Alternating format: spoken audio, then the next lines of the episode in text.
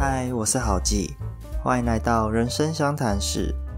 你有想过自己的未来会变成独居老人吗？你有想过未来的单身族群会很惊人吗？今天就要来介绍这本书，书名叫做《Idori de Ikiruga Adarimai ni naru shakai》，作者是荒川和久，他是一位单身研究家，主要负责研究单身生活的社会议题，经常受到报章杂志和电视台的专访。另外，也著有《结婚灭亡》以及《超单身社会》等相关作品。接着，就让我们来看看作者想要透过这本书来传达什么讯息吧。我们都知道，社会正在步入少子化和老年化，这将会对我们造成很大的影响。但其实也有另一种现象正在隐约发生中，那就是我们这次要介绍的独居社会化。这会是我们需要更直接面对的问题。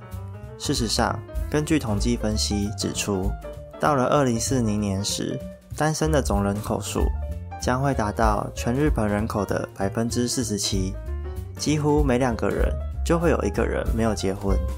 相比之下，根据国发会最新的人口推估情形，同样也是在二零四零年时，老年的人口占比也不过才百分之三十五而已。这也表示，将来日本的社会未婚者会比高龄者的人口还要多出很多，这是非常惊人的讯息。因为对于日本来说，他们已经是领先全球、属于超高龄化的国家了。但没想到，未婚人口所占的比重居然还要更大，而未婚的情形，男性又会比女性还要多出不少。因为在七十五岁以前，男性的人口是远远压倒性胜过女生的。虽然表面上男女总人口的比例差距并不大，但那是因为男性的寿命比女性还短的关系。在七十五岁后，男性的人口就会开始大幅减少了。我们可以预估，届时将会有至少三百四十万的日本男性找不到对象，而且三百四十万的数字。还是以女性结婚率达到百分之一百的方式去计算的，所以绝不可能只有单单这个数量而已。因此，即使未来独居的人数翻倍了，也不足为奇。你可能会想说，男生可以去找外籍新娘啊。遗憾的是，像这种男大于女的情况，可不只有日本而已。在中国，男性也多出了三千万人左右，印度更是多达五千万人之多。甚至连美国都有九百万人的差距，全球各地其实都差不多有这种现象。男性的独居社会化趋势已经可以显而易见了。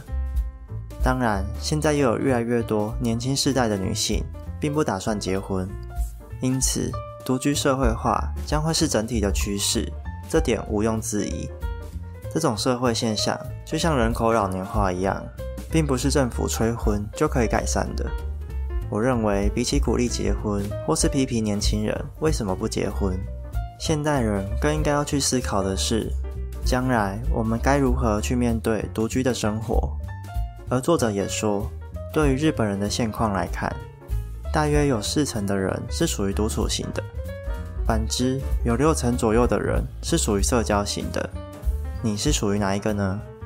据说，如果你下班回家，比较喜欢家里是安静的，没有人在家的，那你就是属于独处型的。而若是你比较喜欢回家后有家人在家的感觉，那就是属于社交型的。很明显，现在已经有越来越多独处型的人出现了。他们认为自己一个人也可以过得很好，想要有人陪伴，只不过是偶尔才会出现的需求而已，不是必要的选项。因此，独居社会化。不仅仅是来自外在环境的因素，其实新生代的人内在的意识也已经跟着在改变了。不知道你有没有听过一个说法：你现在如果不结婚，以后就会变成是孤独死的老人。这句话其实只说对了一半，因为即使你结婚后，也有二分之一的几率会变成是孤独死的老人。你的伴侣有可能会比你先过世，你的小孩。也不见得会待在你身边，他们必须外出打拼，必须照顾自己的家庭，现在就已经有不少孩子为了照顾父母而选择不结婚、不找伴侣。毕竟要顾家人，又要上班，又要顾伴侣或小孩，这是一件非常累人的事情。我想，我们为了不要成为孩子的负担，身为父母的我们，更应该要去面对孤独死的议题，想办法调整心态和生活。强逼孩子留在身边，未必是什么好事。因为即使我们父母不会孤独死，未来我们的孩子还是需要面对孤独死的情况。这样看起来，即使是结婚，也无法完全避免孤独死。特别是对于寿命较长的女性来说，孤独死与结婚的关联性就会变得很脆弱。接着，作者也说到了一个重点：通常夫妻在婚后的五年内，感情都会慢慢变淡。咦，真的是这样吗？有些人可能会想说，自己和女朋友交往了八年，感情依旧很好啊。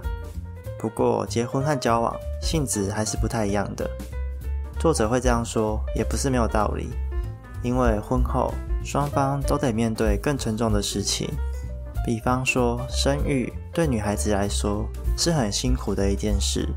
即便现在的医疗技术已经很进步了。但怀孕和生产的期间，耗费的时间和精神还是不容小看的。更不用说生育还有危及性命的可能。我们可以很容易就找到难产的案例，最后虽然孩子保住了，可是母亲却不幸过世。我身边就有朋友亲身经历了这件事情，所以让我感触很深。除此之外，男生也会需要扛下财务的责任，而感受到压力。你可能需要负担房贷，要买汽车，在老婆生育的期间，你也必须要扛下大部分的家计与部分的家事，甚至在小孩出生后，也经常需要帮忙照顾和抚养。因此，双方都会背上沉重的负担，大脑中理性战胜了感性，感情也就会慢慢变淡了。这使得你们比较像是家庭的共同经营者。彼此会有纷争，会有不谅解，严重的时候就会导致离婚。另外，作者也有说到，男生的爱会过度看重外表，而女生的爱则会过度看重金钱上，所以才会很难找到好对象。这是怎么一回事呢？男生在择偶的时候，由于大脑中的视觉关联领域会非常的活跃，因此优先关注的焦点。往往会放在长相、胸部、大腿或是臀部这种视觉的冲击上面。男生会依据这些视觉刺激，进而去选出自己喜欢的女生类型。而女生在择偶的时候，正好相反，大脑最活跃的地方反而是在前扣带皮层，这是大脑中负责错误检测和纠正的地方。也就是说，女生反而会以现实主义作为择偶条件。在择偶的过程中，她们相当理性，所以才会考量到经济能力，考量到自身的状况，甚至考量一大堆有的没的。这也是为什么男生会被漂亮的女生耍得团团转，会自愿当工具人，而女生则会被一些能力看起来很不错的渣男给欺骗。这其实是择偶的天性使然。换个角度去想，也难怪男生总会想要当第一。想要表现自己很厉害，而女生则会想要打扮自己，让自己看起来漂漂亮亮的。人真的是很神奇的生物呢。无论如何，未来一个人生活将会是常态的社会现象。我想，比起少子化和老年化这些大型的社会问题，我们可以先自己去思考看看，独居生活该怎么面对。比方说，如果老年行动不便怎么办？如果突然在家中心肌梗塞，没有人发现，又该怎么办？还有，你怕不怕寂寞呢？有没有办法照顾好自己呢？因此，虽然是独居生活，我认为若是能保有一些经常联系的朋友，会是一个不错的选择。目前在日本就已经有人嗅到独居化的庞大商机，开始经营起大龄女子的合租公寓，各自保有私人的房间。但彼此可以互相联系和帮忙，变成是名副其实的闺蜜。男生也是如此，现在很多都待在公园下棋，但以后就可以待在公寓的交易厅就好，还可以自行设置 Switch、PS 五这些游戏主机，让自己的老年还可以活用大脑，不容易失智。我知道，也有些打算一个人生活的人，想要在未来实行安乐死。尽管我也认为，安乐死政府应该要有限度的开放才对。毕竟，未来老年化的社会，可以让一些生重病、活得很痛苦的老人自愿离世。我想，对于痛苦的患者本身、负担患者的家属以及社会的医疗资源来说，都是很棒的一件事情。但实际上，政府会不会开放呢？感觉几率真的不高。与其期待它的开放，不如为即将到来的独居生活提前做一些准备。这本书主要是在讲独居社会化的趋势，并没有给予我们太多的方法，那就只好留给我们自己去思考喽。今天的内容就到这里，希望你会喜欢，也欢迎订阅、按赞或在底下留言。谢谢你今天的收听，我是郝吉，让我们下次再见，拜拜。